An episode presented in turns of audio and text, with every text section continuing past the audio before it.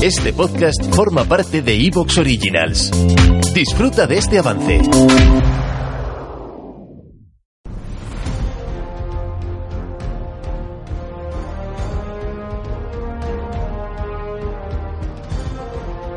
Grandes batallas, guerras, episodios históricos poco conocidos, grandes personajes, biografías y mucho más en la Biblioteca de la Historia.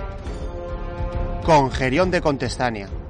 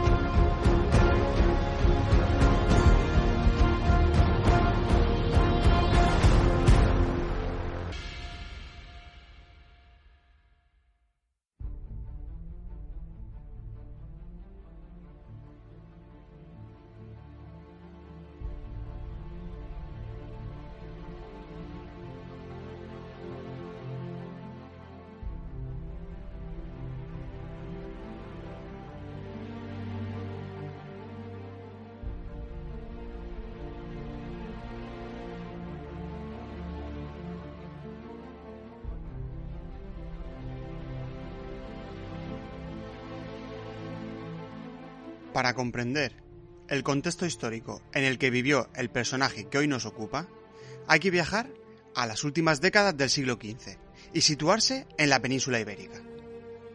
En esos momentos se vivía un ambiente muy competitivo entre los principales reinos que componían la península.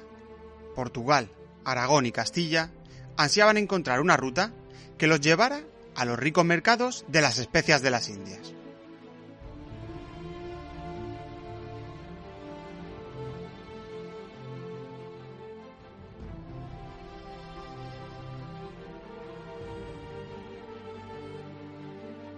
Castilla y Aragón, dos reinos que no tenían apenas experiencia en la navegación fuera del Mediterráneo, estaban a punto de descubrir un nuevo mundo por error, al confiar en el marino genovés Cristóbal Colón, que aseguraba poder llegar a las Indias a través del Atlántico navegando hacia el oeste.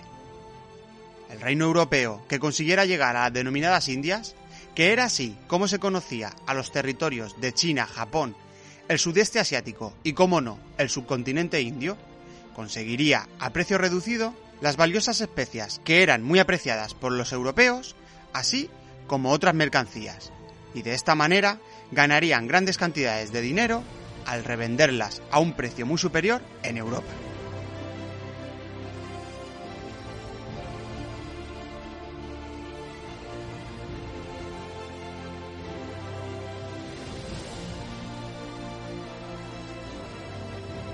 Durante siglos, todos los artículos provenientes de Oriente que se vendían en Europa habían sido transportados por indios, árabes y persas principalmente por dos rutas.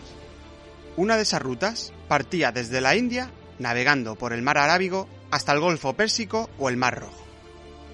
Desde estos puntos se transportaban los cargamentos, compuestos principalmente por especias como la canela, el clavo, la nuez moscada y la pimienta, entre otras, y piedras preciosas y telas, en grandes caravanas de camellos hasta la famosa ciudad de Alejandría y otros puertos del Mediterráneo Oriental, donde los mercaderes venecianos y genoveses los compraban para más tarde venderlos en Europa a un precio 25 o 30 veces superior al que los habían adquirido.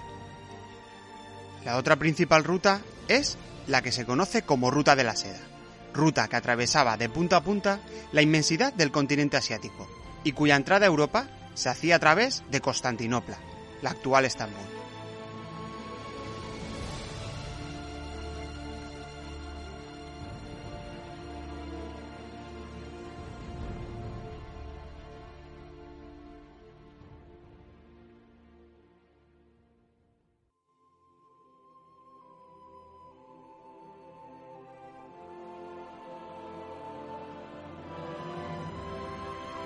Pero con la conquista de Constantinopla en 1453 por parte de los otomanos, se pondría fin tanto al imperio bizantino, que era lo que quedaba del imperio romano, como también a la ruta de la seda.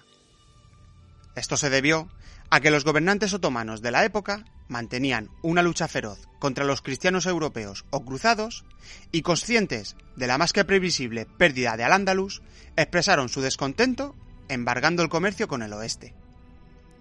Como curiosidad, hay que decir que el término ruta de la seda no se comenzaría a utilizar hasta llegado el siglo XIX, cuando el geógrafo alemán Ferdinand von Richthofen lo introdujo en su obra de 1877, Viejas y nuevas aproximaciones a la ruta de la seda.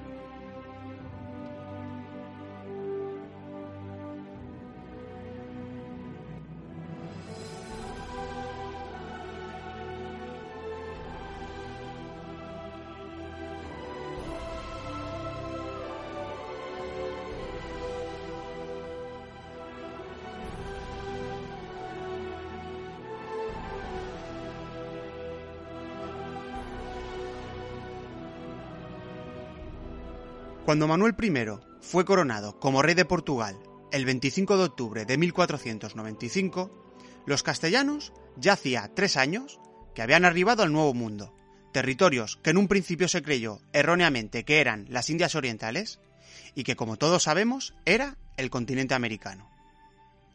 Por este motivo, todo parecía indicar que Castilla y Aragón habían tomado la delantera en la carrera hacia las Indias y que Portugal se tendría que conformar con un nada despreciable segundo puesto.